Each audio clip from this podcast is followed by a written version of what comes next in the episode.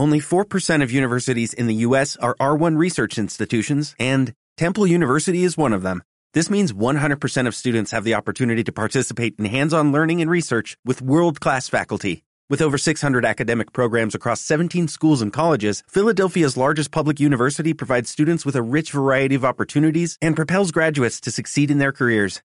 Temple University. Schedule a campus tour today at admissions.temple.edu/visit.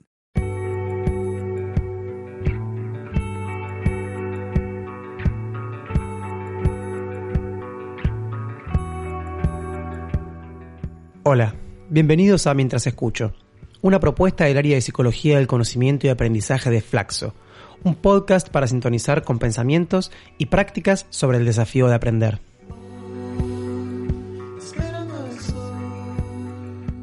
Bienvenidos nuevamente a Mientras Escucho. Yo soy Nicolás Gugliuni y estoy con Marta Libedinsky. Estamos hablando sobre experiencias de aprendizaje innovadoras y hoy vamos a hablar sobre aprender día a día en comunidades virtuales de aprendizaje. ¿Cómo estás, Marta? Hola, ¿qué tal? Gracias. Marta, contanos un poco, ¿qué es una comunidad virtual de aprendizaje? Y las comunidades virtuales de aprendizaje son estos espacios en, en redes o espacios diseñados en la web específicamente, donde se reúnen personas que o tienen intereses comunes, o sea que todos tienen el mismo interés, o tienen intereses complementarios, o sea que se complementan los intereses de unos con los intereses de otros. En esos espacios es posible aprender y aprender día a día, a cualquier hora, desde cualquier lugar del mundo, ¿no? Simplemente teniendo una conexión a Internet y teniendo un dispositivo tecnológico. Cuando hablas de eh, intereses que quizás se complementan, ¿quiere decir que hay un intercambio entre un conocimiento, el conocimiento que tiene alguien y el conocimiento que está buscando otra persona? ¿Cómo, cómo funciona en ese sentido? Exactamente, hay, hay complementariedad.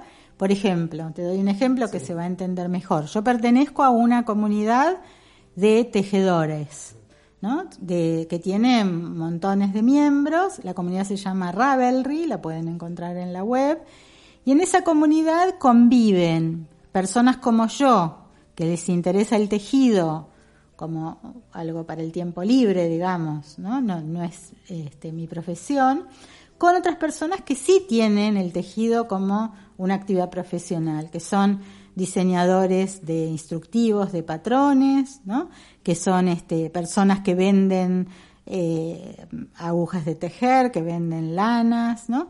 Entonces, esos este, intereses pasan a ser complementarios, o sea, lo que están buscando unos con los que están ofreciendo otros. Es una comunidad enorme, tiene un espacio en la web especial preparado como para que cada quien pueda compartir a su modo y según sus intereses, sus necesidades. Para mi caso, que yo este, lo hago como aficionada, digamos, del tejido, bueno, hay un espacio donde yo puedo compartir mis proyectos. Entonces, yo puedo tomar un instructivo que hizo un diseñador, eh, hago el gorrito tejido y entonces cuando subo la foto del gorrito tejido e indico que usé tal instructivo, me puedo enterar, por ejemplo, que hay 1.585 personas que han hecho con el mismo patrón otros gorritos y hay gorritos de todos los colores, hay rayados, hay con lunares, hay con pompones, hay con cintas, etcétera, y ver toda la variación que se produce alrededor de ese gorrito. Y de ese modo puedo conectarme con otros que hicieron el gorrito, la gente comparte este, orientaciones, tips, advierte sobre riesgos en el camino de hacer el gorrito y demás. Es interesante, es otra forma de compartir y de circular la información entre gente, como vos decías, que tiene intereses similares, ¿no? O quizás, como decías, intereses complementarios. Ahora, eh, ¿qué, diferencia o qué ofrece de distinto estas, eh, estas comunidades de aprendizaje a las instancias más formales de aprendizaje? Lo que tiene es un, o sea, no generan compromiso, ¿no? Lo que se suele decir es la gente se conecta, se desconecta y se reconecta en el momento en que quiere y según sus necesidades. Yo no estoy conectada todo el tiempo a la comunidad de tejedores, pero sí me encanta un día entrar a las 3 de la mañana y ver como figura ahí, hay 5.855 personas conectadas en ese momento haciendo cosas dentro de esa comunidad, ¿no?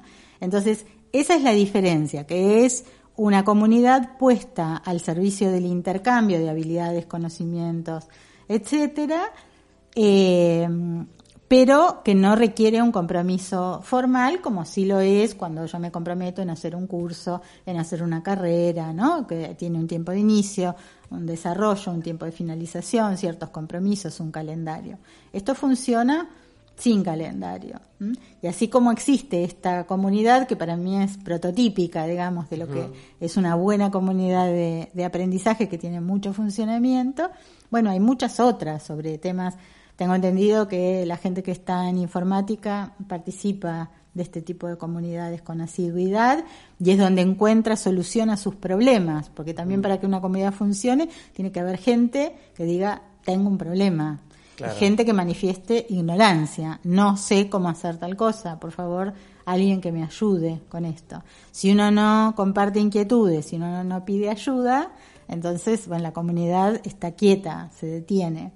Y siempre en una comunidad, este, lo que lo, dice la teoría, tenés un grupo de personas que son los, los que están en el centro, los líderes, como si fueran círculos concéntricos, tenés una serie de eh, personas activas y tenés una serie de personas que solo están mirando, viendo de qué viene la cosa y son como más periféricos, digamos, ¿no?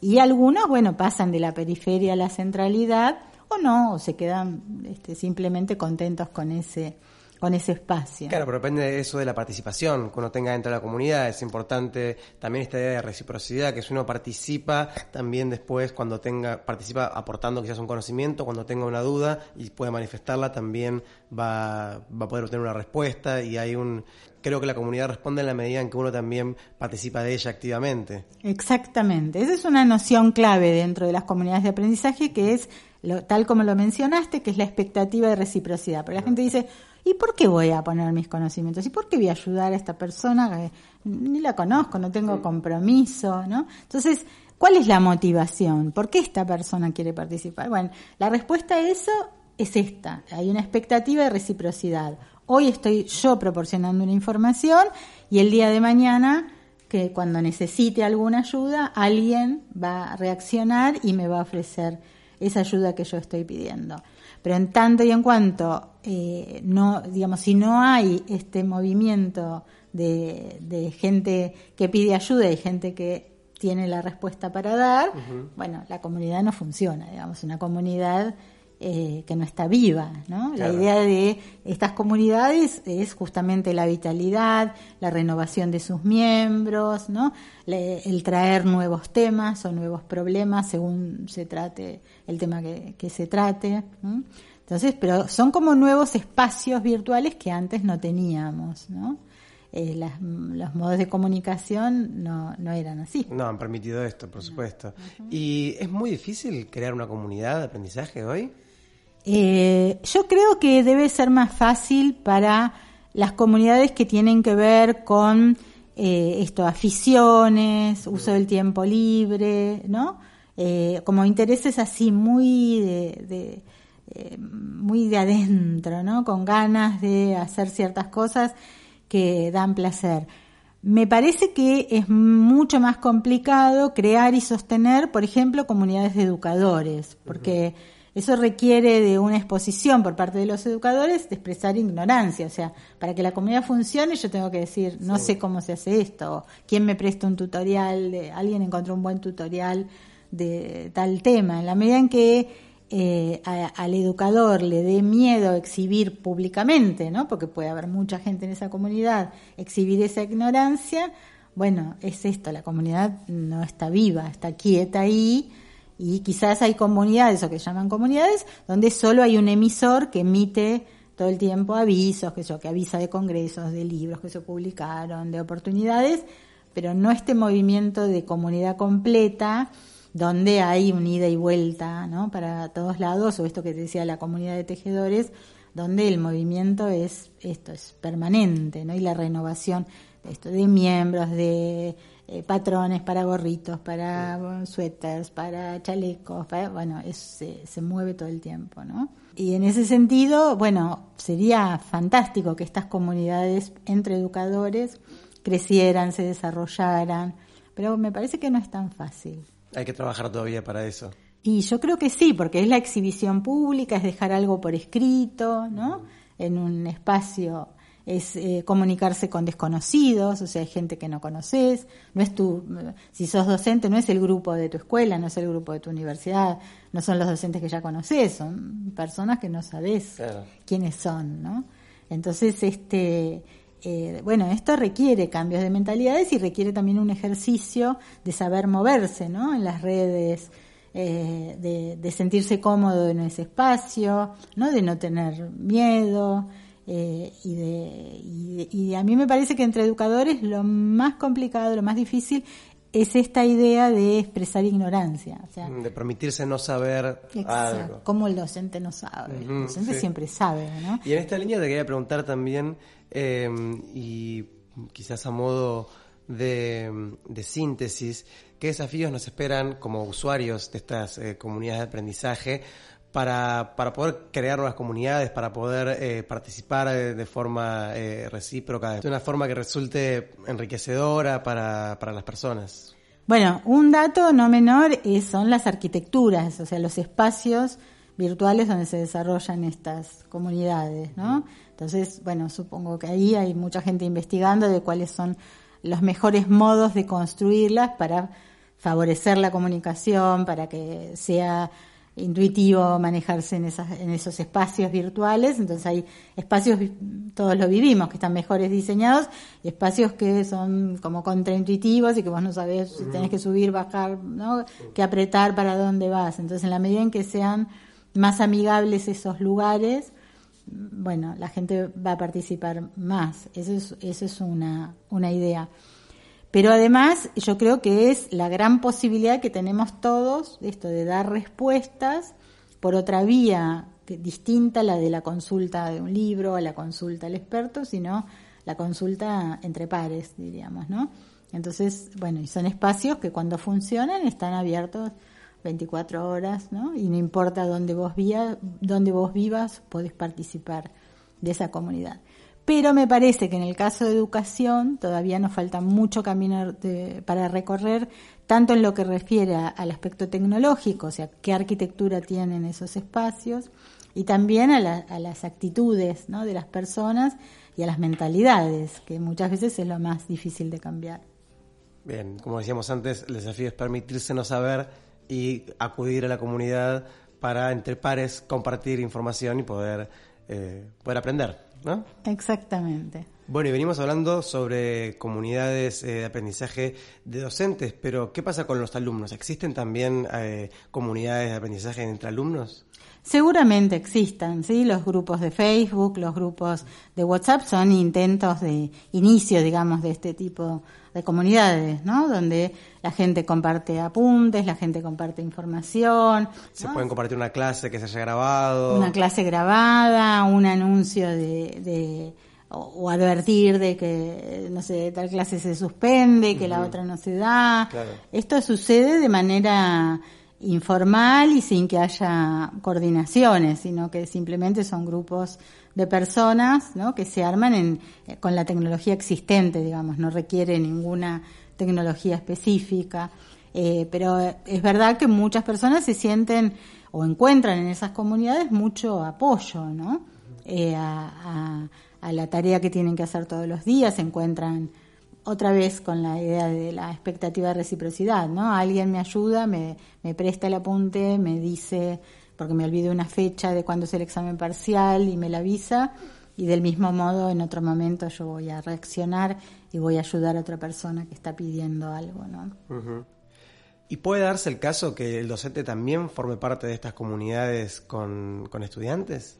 Sí, totalmente. De hecho, eh, en cualquier institución que trabaje en la enseñanza presencial y que a la vez cuente con un aula virtual, con una plataforma de e-learning o, con, o nuevamente con un grupo de Facebook, y ahí interviene el profesor con su grupo de estudiantes y nuevamente este intercambio lo que hace es extender el trabajo que se hacía en el aula, ¿no? Es como que ese tiempo que antes, por ejemplo, para la educación exclusivamente presencial, no había ningún tipo de intercambio, ya sabemos que entre una clase y otra, ¿no? Si tenés clase los jueves, hasta el jueves siguiente siguen sucediendo cosas en ese espacio virtual y sigue habiendo intercambio. En el caso de la educación presencial. En el caso de la educación online, de la educación virtual a distancia, bueno, ese espacio es permanente, ¿no? Hay espacios más formales y también normalmente en una plataforma hay un espacio también que se llama café, donde la gente intercambia información como por fuera, ¿no? Como si fuera el café de la facultad, el, el pasillo, donde se hacen otro tipo de intercambios. Bueno, Marta, si tuvieras que decirnos una frase para poder eh, sintetizar todo esto que estuvimos charlando sobre las comunidades de aprendizaje. Bueno, es un, deseo que tengo, es que en educación se desarrollen más comunidades eh, virtuales y bien específicas, o sea, sobre temas puntuales como eh, esta comunidad de, tejedores y tejedoras, ¿no? O sea, comunidades que reúnan a los docentes más allá de las instituciones, más allá de las ciudades, más allá de los países, ¿no? Sino que reúnan personas que comparten eh, ganas, que comparten preocupaciones. Entonces sería deseable que, que si logramos este si logramos vencer este, este problema de la exposición pública, de la ignorancia, eh, bueno, que esas comunidades eh, crezcan, ¿no?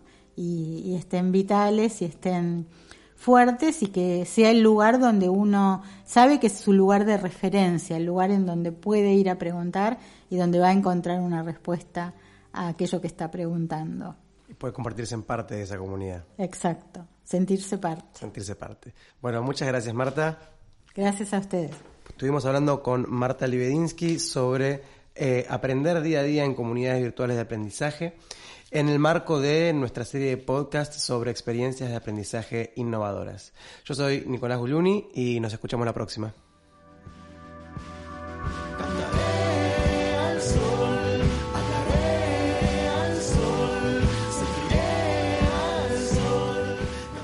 Fue el tercer episodio de la serie Experiencias Innovadoras de Aprendizaje con Marta Libedinsky. Estén atentos a nuestras redes sociales para no perderse los próximos episodios. Nos escuchamos pronto.